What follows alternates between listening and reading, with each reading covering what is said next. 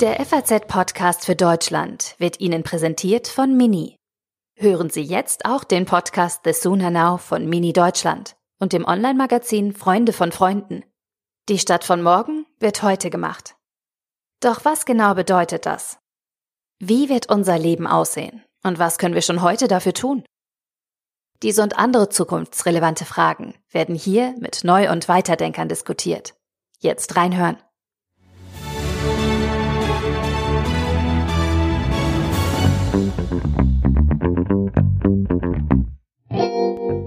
Das blonde Mädchen mit den großen Augen, das kennt wohl fast jeder. Immer wieder war ihr Gesicht auf Titelseiten, im Fernsehen, im Netz zu sehen. In jede Kamera hielten ihre Eltern das Foto. Es geht natürlich um Madeleine McCann, das britische Kind, das 2007 aus dem Hotelzimmer ihrer Familie in Portugal verschwunden ist. Ihr Fall bewegt immer noch Menschen auf der ganzen Welt. Und jetzt könnte es nach 13 Jahren einen Durchbruch geben. Ein Deutscher wird verdächtigt, es geht um Mord. Wie kann es nach all den Jahren plötzlich einen neuen Verdächtigen geben? Im FAZ-Podcast für Deutschland schauen wir uns den Fall Maddie heute nochmal genau an. Heute ist der 9. Juni 2020 und ich bin Tami Holderried. Hallo.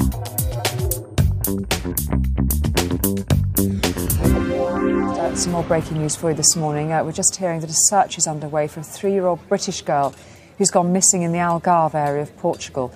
Am 3. Mai 2007 verschwand die dreijährige Maddie McCann aus dem Hotelzimmer der Familie in Praia da Luz an der portugiesischen Algarve-Küste. Es folgte eine riesige Suchaktion, eine beispiellose Medienkampagne der Eltern. Über die Jahre gab es immer wieder Verdächtige, es wurden unzählige Dokumentationen und Theorien entwickelt, alles ohne Ergebnis. Bis jetzt. Ich spreche jetzt zuerst mit meinem Kollegen Johannes Leithäuser. Er ist heute politischer Korrespondent in Berlin, war aber 2007 noch für die FAZ in London. Und er hat damals den Fall Maddie genau verfolgt und erinnert sich immer noch gut an die Anfänge. Hallo, Herr Leithäuser. Hallo, Frau Holderried.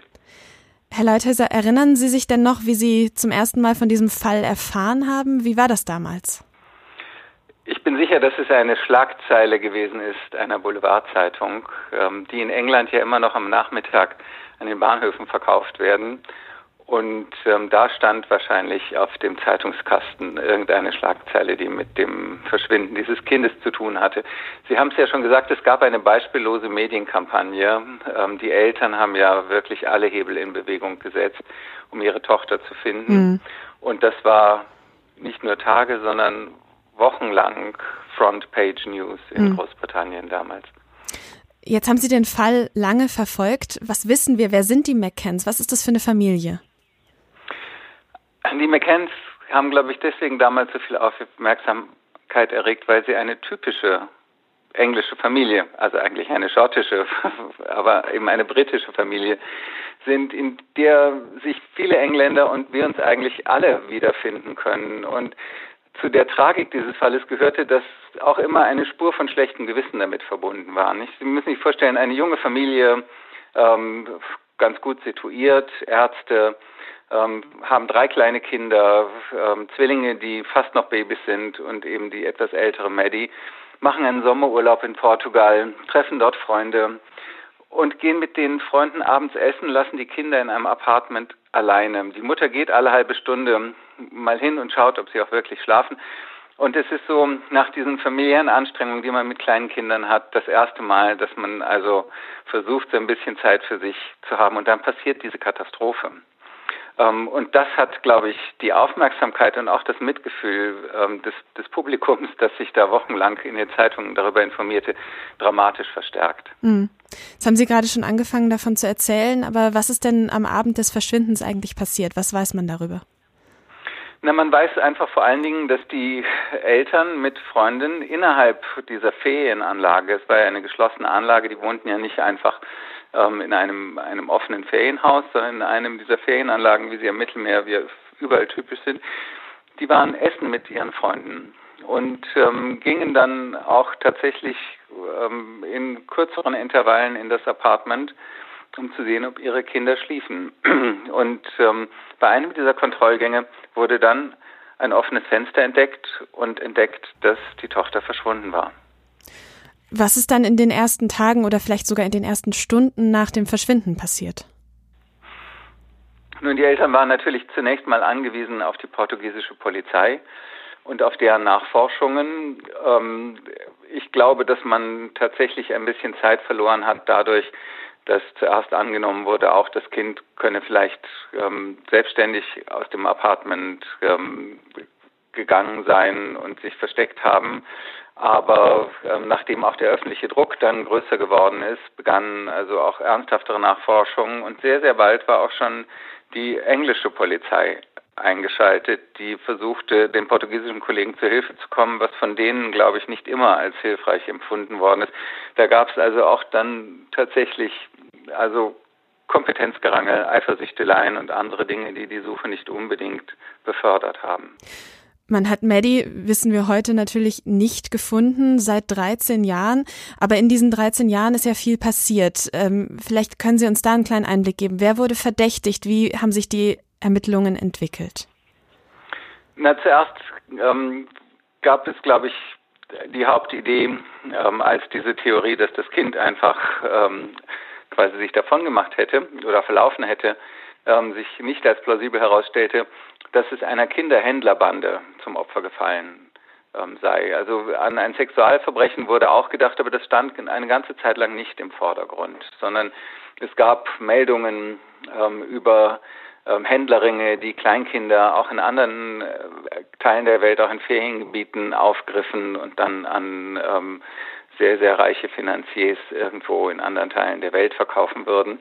Aber das hat eigentlich nie zu ähm, einer erhärteten Spur geführt. Es gab dann tatsächlich auch Ermittlungen, die im Umfeld von Praia de Luz ähm, ihr Ziel hatten und es wurden auch Menschen verdächtigt, die dort unter prekären Umständen lebten, die ein Vorstrafenregister hatten, womöglich schon mal mit der Polizei in Kontakt gekommen waren. Nur den Verdächtigen, den wir jetzt im Auge haben, der ist damals merkwürdigerweise, obwohl er auch lange in der Gegend aktiv war, nicht ins Fadenkreuz geraten. Zwischenzeitlich wurden ja auch die Eltern verdächtigt, wenn ich mich richtig erinnere. Der Verdacht ist aber komplett ausgeräumt worden? Auch die Eltern tatsächlich mussten sich ähm, dann ähm, selbst rechtfertigen und tatsächlich ist daran, hat sich daran dann ähm, kein Beweis geknüpft. Allerdings war das eine Spur, die dann lange hartnäckig von der portugiesischen Polizei verfolgt wurde und man kann vielleicht annehmen, dass da auch so ein bisschen die gekränkte Eitelkeit der Polizei eine Rolle spielte und diese Verärgerung über die unglaubliche Hartnäckigkeit, mit der die Eltern diesen Fall am Leben erhalten haben und die Suche ihrer Tochter nach ihrer Tochter verfolgt haben. Und tatsächlich wurde dann das Auto, das Mietauto, das McCanns in Portugal gemietet hatten, untersucht und es wurde wurden dort natürlich auch Spuren des Kindes gefunden, weil es in diesem Auto natürlich auch gereist war. Also die Eltern haben tatsächlich im Lauf dieser Jahre sehr, sehr viel durchgemacht und wahrscheinlich ist es, auch wenn es eine Untersuchung von dieser Länge ohne Ergebnis gibt, ähm, nicht ganz unwahrscheinlich, dass man irgendwann selber dann in den Kreis der Verdächtigen gerät. Ähm, man kann sich aber wirklich kaum vorstellen, wie sehr das diese Familie über die lange Zeit belastet haben muss. Mhm. Wir erinnern uns alle an die sehr emotionalen Appelle der Mutter des Vaters äh, an einen möglichen Täter, Maddie wieder nach Hause zu bringen. Please give our little girl back. Please, if you have Madeline, let her come home to her mommy, daddy, brother and sister. Aber was macht diesen Fall tatsächlich so besonders? In Deutschland, ich habe es nochmal nachgeguckt, werden gerade 1800 Kinder vermisst, aber jeder kennt Maddie, kennt dieses Foto von diesem kleinen Mädchen.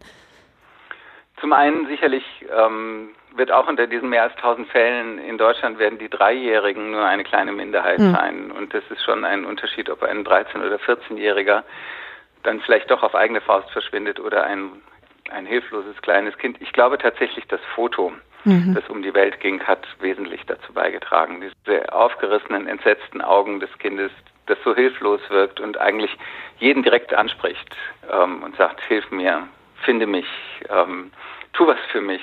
Das war, glaube ich, neben all dem, was, worüber wir schon gesprochen haben, jetzt ein wesentlicher Faktor.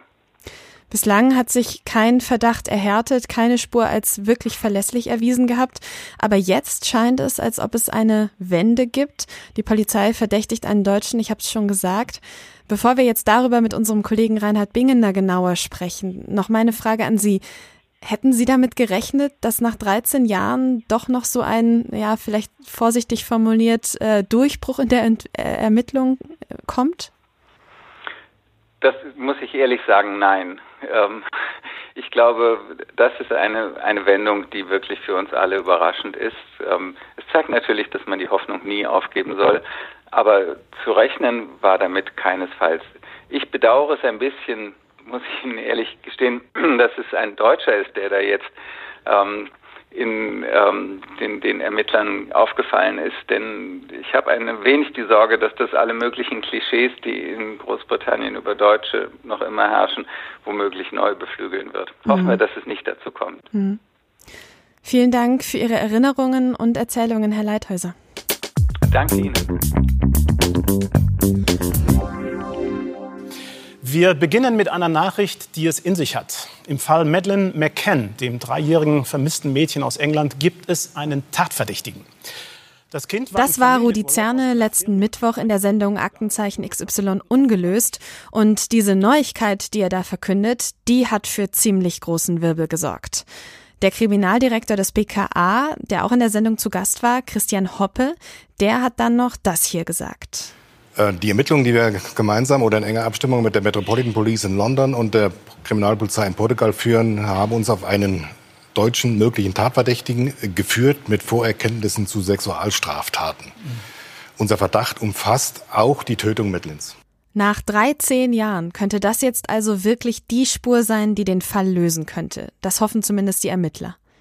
Aber wer ist der Deutsche, den das BKA da verdächtigt? Mein Kollege Reinhard Bingener, der weiß dazu mehr. Hallo Reinhard. Hallo, grüß dich.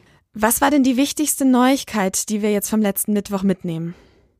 Naja, gemessen an 13 Jahren erfolgloser Ermittlungsarbeit gab es schon eine ganze Menge Neues in dem Fall. Das BKA hat einen konkreten Verdächtigen präsentiert und die Ermittler gehen anhand der Auswertung von Telefondaten davon aus, dass dieser Mann zum fraglichen Zeitpunkt in der Nähe des Apartments der Familie McKen war. Und Zumindest die deutschen Ermittler gehen davon aus, dass das Mädchen nicht mehr lebt. Jetzt gibt's also, hast du gerade gesagt, einen konkreten Tatverdächtigen. Was wissen wir denn über ihn? Also wir wissen, es handelt sich um den 43 Jahre alten Christian B. Christian B. stammt aus Franken, aus Würzburg genauer gesagt. Er kommt aus schwierigen Verhältnissen. Er lebte bei Pflegeeltern, später in einem Heim für schwer erziehbare Jugendliche. Und ähm, das könnte insofern relevant sein, als dass man aus Forschung weiß, dass Personen, die sexuelle Gewalt gegen Kinder ausüben, relativ häufig auch selbst Opfer solcher Gewalterfahrungen waren zuvor. Ähm, dann weiß man noch über Christian B., dass er früh straffällig wurde. Er hat Diebstahl begangen und noch vor seiner Volljährigkeit wurde er vom Amtsgericht Würzburg wegen sexuellen Missbrauchs eines Kindes zu zwei Jahren Jugendstrafe verurteilt. Christian B. hat sich dann dieser Strafe entzogen, indem er Mitte der 90er Jahre nach Portugal floh. Und seitdem, muss man sagen, ist sein Leben eigentlich ein beständiges Pendeln. Pendeln zum einen zwischen Freiheit und Gefängnis. Ähm, also ihm wurden diverse Straftaten nachgewiesen, Diebstahl, Drogendelikte, ähm, sexuelle Straftaten. In sein Portugal Leben, und in Deutschland? Oder? Ja, ja, in beiden Ländern, mhm. in beiden Ländern. Ähm, und sein Leben ist auch ein Pendeln zwischen Portugal und Deutschland und teilweise ist dieses Pendeln auch als äh, Flucht vor der Justiz zu werten. Und soweit man das hört, hat äh, die Persönlichkeit von Christian B. vermutlich so zwei Seiten. Auf der einen Seite wird er als gewinnend und äh, großspurig äh, beschrieben, ein Lebemann könnte man sagen. Auf der anderen Seite eben auch diese unstete Seite, Aggressivität und Gewaltbereitschaft. Und wie sind die Ermittler jetzt ausgerechnet auf ihn gestoßen nach 13 Jahren? Das muss man sich ja nochmal vergegenwärtigen. Ja, also zunächst einmal gibt es diese erwähnte Funkzellenauswertung. Also man weiß oder man vermutet, dass er es war, der zum Tatzeitpunkt ähm, in der Nähe des Tatorts war. Und es gab auch ähm, im Jahr 2013 ähm, schon einen konkreten Hinweis auf eine mögliche Verbindung zwischen Christian B. und dem Fall Medi. Und dann ist natürlich noch interessant zu wissen, Ende 2019 wurde Christian B. in Braunschweig wegen Vergewaltigung einer 72, einer zum Zartzeitpunkt 72 Jahre alten Amerikanerin verurteilt. Und die Tat fand im Jahr 2005 statt. Und zwar genau in eben jenem Ort, in dem später dann Medi verschwunden ist. Warum machen die Ermittler das alles denn jetzt öffentlich? Ja, also der Gang an die Öffentlichkeit hat zum Hintergrund, dass die Ermittler, man kann sich das vielleicht so vorstellen, in einer Art juristischen Sandwich-Position sind. Auf der einen Seite, sie haben mehr als nur Anhaltspunkte ähm, für einen Anfangs Anfangsverdacht gegen Christian B. in der Hand. Auf der anderen Seite, die bisherigen Beweise reichen nicht für eine Anklageerhebung auf aus. Man ist also irgendwo dazwischen. Und dann muss man vielleicht noch was im Hinterkopf haben. Wenn bei Aktenzeichen XY ein alter Fall ausgestrahlt wird, geht es oft nur vordergründig um die Frage, ob sich, sagen wir, Oma Irma daran erinnert, dass 2004 ein blauer Passat vor ihrem Autohaus stand. Ähm, die Behörden versuchen über solche Sendungen dann eher noch einmal kräftig auf den Busch zu klopfen. Also es geht darum, Täter unter Druck zu setzen, Mittäter oder Mitwisser zu einer Aussage animi zu animieren oder auch weitere Opfer zu einer Aussage zu bewegen. Das ist das eigentliche Ziel solcher, solcher Sendungen. Okay. Und warum nennen die Ermittler dann aber jetzt trotzdem nicht den vollen Namen des Verdächtigen Christian B. und ver veröffentlichen auch kein Foto von ihm? Ja, das ist schon bemerkenswert. Also sowohl das Bundeskriminalamt als auch die Staatsanwaltschaft Braunschweig achten peinlich genau darauf, den Namen von Christian B. nicht zu nennen und auch kein Foto des Verdächtigen zu veröffentlichen, obwohl beides in den Medien in Europa binnen Stunden bekannt war. Und aus Behördenkreisen sickert schon durch, dass es jetzt tatsächlich um Christian B. geht. Ja, es geht nicht um jemand anders. Aber warum sagen sie es nicht? Und die Ursache dafür ist nach unseren ähm, Informationen eine Ermittlungstaktik. Also wenn man identifizieren, identifizierend über Christian B. informieren würde, wäre die Wahrscheinlichkeit größer, ähm, dass der Verdächtige über seinen Anwalt an die Ermittlungsakten kommt. Und genau das wollen die Ermittler so lange wie möglich hinausschieben. Man will erst ermitteln und möglichst erst später mit den dann ermittelten Ergebnissen an Christian B. herantreten. Die Polizei hat aber jetzt dafür andere Fotos veröffentlicht. Man sieht da zum Beispiel einen weiß-gelben T3 VW-Bus, einen dunkelroten Jaguar und auch ein weißes, ja, relativ niedriges Wohnhaus, ein Wohnzimmer in diesem Wohnhaus mit Kamin. Die Fotos scheinen alle mit Christian B. und mit der Tat äh, mutmaßlich in Verbindung zu stehen. Was erhoffen sich die Ermittler denn von diesen Fotos jetzt? Mhm. Das hat vermutlich mehrere Gründe. Natürlich hofft man auf weitere Hinweise zum Fall Medi, auch wenn das nach 13 Jahren und dem großen bisherigen Aufwand vermutlich schwierig wird, muss man leider sagen. Die Ermittler wollen aber vielleicht auch Hinweise auf andere Taten. Denn man muss ja davon ausgehen, dass Christian B. ein Serientäter ist und auch aufgrund einer möglichen Prägung immer wieder Taten begangen hat. Und ganz konkret könnten dabei die Innenaufnahmen aus seiner früheren Bleibe in Portugal eine Rolle spielen. In dem Braunschweiger Vergewaltigungsprozess nämlich war auch die Rede von einem Video, auf dem er diese Vergewaltigung einer Amerikanerin aufgenommen hatte, aber auch noch eine weitere Tat an einer jungen, des Deutschen mächtige Frau, ähm, die von Christian B. gefesselt wurde und über eine Vergewaltigung klagte auf dem Video. Mhm. Die Ermittler hoffen also jetzt, dass sie auch noch weitere vermissten Fälle oder Sexualstrafdelikte lösen können in diesem Zusammenhang. Jetzt hast du gerade schon diese zwei Fälle angesprochen. Welche Fälle könnten denn noch mit B in Verbindung stehen?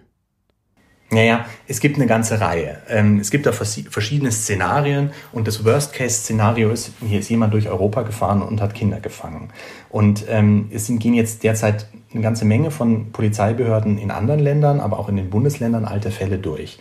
Und über einige dieser Fälle wird auch öffentlich berichtet. Es gibt den Fall des sechs Jahre alten René aus dem Raum Köln, der 1996 in Portugal am Strand verschwand. Christian B. war zu dieser Zeit zumindest mal in Freiheit und bewegte sich in Portugal. Aber die Behörden haben auch bereits signalisiert, dass es in diesem Fall bisher keine Anhaltspunkte für eine Verbindung gibt. Dann gibt es den Fall der verschwundenen Carola, 16 Jahre alt, und die ist 1996 im belgischen Badeort äh, De Haan ermordet worden. Diese Ermittlungen sollen jetzt tatsächlich neu aufgenommen werden, obwohl eine Verbindung zu Christian B. auf den ersten Blick jetzt nicht gleich plausibel erscheint. Ganz anders sieht das wiederum, und das ist wohl das einschlägigste im Fall der fünf Jahre alten Inga aus, die 2015 in der Altmark spurlos verschwand. In diesem Fall zählte Christian B. schon vor Jahren zum Kreis der Verdächtigen. Und man muss sich das so vorstellen. Nach der Tat gab es eine Funkzellenabfrage in einem ganz großen Radius. Also das war wirklich damals ein großer Radius. Wir sprechen hier nicht von wenigen hundert Metern oder wenige Kilometer, sondern von einem großen, großen Bereich. Und darin suchten die Behörden nach Sexualstraftätern, die sich zum Zeitpunkt des Verschwindens dort aufhielten. Und in dieses Raster fiel eben Christian B. Und Christian B. besaß zum damaligen Zeitpunkt ein Fabrikgelände, eine alte Kistenfabrik, ungefähr 90 Kilometer entfernt in Neuwegersleben. Das liegt kurz hinter der Landesgrenze von Niedersachsen zu mhm. Sachsen-Anhalt. Und diese Fabrik, die gehörte ihm? Ja, okay. ja. Und auf diesem äh, Gelände wurde 2016 bei einer Durchsuchung ein Datenträger mit Kinderpornos gefunden, aber keine Spur zu Inga. Und das muss man vielleicht auch insgesamt dazu sagen. Die Spur Christian B. im Fall Inga wurde von den Behörden bereits geprüft. Und trotz des großen Aufwands der Ermittlungen hat man bisher keinen einschlägigen Beweis gefunden, auch wenn es Anhaltspunkte gibt, dass er damit in Verbindung stehen könnte. Auch im Fall Maggie scheint es ja aber, was ich jetzt aus deinen Erzählungen entnehme, so zu sein, dass es noch keinen einschlägigen Beweis gibt. Wie ist denn jetzt der Stand der Ermittlungen gegen B? Ja gut, die Behörden haben hunderte Hinweise bekommen, das ist bekannt, und die müssen jetzt abgearbeitet werden. Aller Erfahrung nach ist bei solchen Hinweisen aber auch viel Schrott dabei, also Hellseher oder dergleichen, die sich dann melden. Man wird sehen müssen, was dabei rauskommt. Wie schätzt du das denn ein? Könnte dieser Fall jetzt wirklich nach all diesen Jahren vor einer ja, Lösung stehen? Also man muss sich fragen, was in diesem Fall Zusammenhang dann der Begriff Lösung bedeuten kann. Ob der Fall Medi gelöst wird, man kann es im Sinne der Angehörigen, also der Eltern und Geschwister, nur hoffen. Vielleicht kann Lösung aber ja auch noch etwas anderes bedeuten, dass man genug findet, um die Öffentlichkeit auf andere Weise vor einem gefährlichen Straftäter zu schützen. Das kann ja auch eine Lösung sein. Mhm. Vielen Dank für deine Einschätzung und das Gespräch. Herzlichen Dank. Ja, schönen Gruß.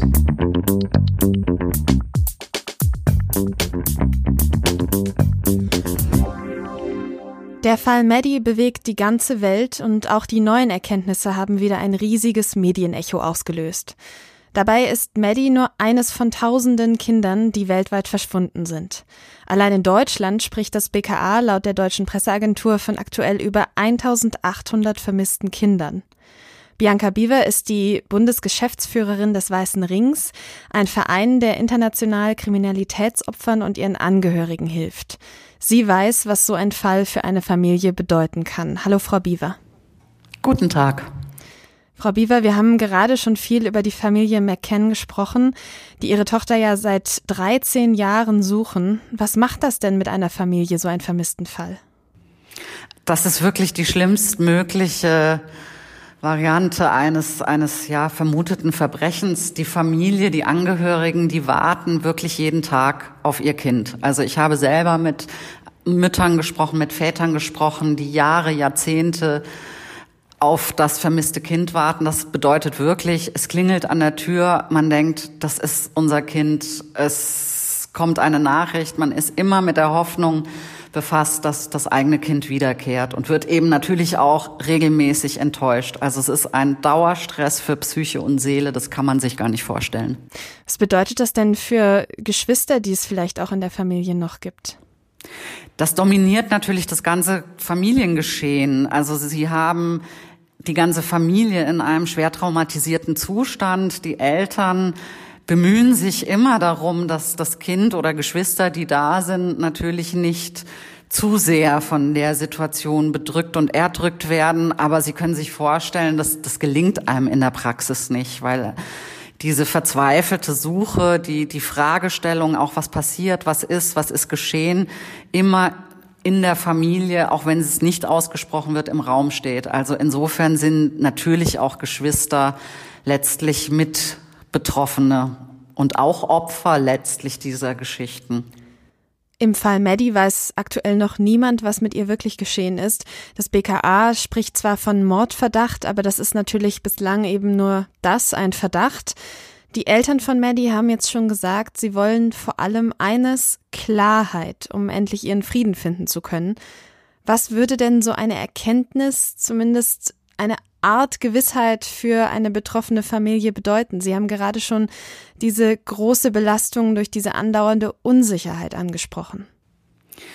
Die Gewissheit wird ab irgendeinem Zeitpunkt wirklich das Wichtigste in so einem Drama, denn das ist das Einzige, was dann die Angehörigen, Eltern oder Geschwistern interessiert. Was ist wirklich geschehen? Wie, wie ist meinem Kind, äh, wo ist mein Kind, was ist da äh, widerfahren. Und wenn man diese Gewissheit erlangt zu irgendeinem Zeitpunkt, erst dann ist es überhaupt erst möglich, abzuschließen, soweit man das kann. Also wir erleben das immer in diesen Fällen. Erst dann kann wirklich Trauerarbeit geleistet werden und erst dann kann in Grundzügen zumindest auch eine gewisse psychische Stabilität wiederhergestellt werden. Also die Erkenntnis über den Sachverhalt, über die Tatsachen, über das, was geschehen ist, ist ganz essentiell wichtig. Jetzt haben Sie gerade schon gesagt, ein Abschließen ist in vielen Fällen vielleicht auch überhaupt nicht möglich. Aber wie kann eine Familie denn mit so einer Situation weiterleben? Es ist ohne Zweifel ein ganz schweres Trauma für alle Familienbeteiligten was auch in der Größenordnung immer auch der professionellen Begleitung bedarf, der traumatherapeutischen Begleitung. Und es ist das dann eben als Ziel, wirklich ein Stück weit Selbstbestimmtheit dieses Lebens wieder zu gewinnen als Familie. Aber es ist natürlich denkbar schwer, wie Sie sich vorstellen können, in so einer Situation. Wobei wir es aus den Begleitungen von solchen Fällen wissen, dass tatsächlich eine überhaupt Verbesserung der Situation überhaupt erst eintreten kann, wenn tatsächlich Gewissheit darüber gegeben ist, was eigentlich passiert ist. Aus Ihrer Erfahrung kommt es denn häufig vor, dass es auch nach Jahren noch neue Erkenntnisse über so ein vermisstes Kind gibt? Das ist in der Tat der Fall. Also was ich vielleicht noch anmerken möchte, dass in 99 Prozent von vermissten Fällen die Kinder Gott sei Dank auch wiedergefunden werden. Also dass es sich dabei nicht um solche dramatischen Fälle handelt. In den Fällen, in denen es sich eben um solche Verbrechen handelt, die dann tatsächlich nach Jahren, teilweise nach Jahrzehnten aufgeklärt werden können, ist es tatsächlich so, dass aufgrund von neuen Ermittlungserkenntnissen und von neuen äh, technischen Möglichkeiten, auch von DNA-Analysen, von dem Fortschreiten einfach der Möglichkeiten, die die Ermittlungsbehörden haben, tatsächlich Sachverhalte aufgeklärt werden können. Das ist der Fall, ja. Vielen Dank, Frau Biewe, für das Gespräch und Ihre Einschätzungen. Vielen Dank auch. Dankeschön.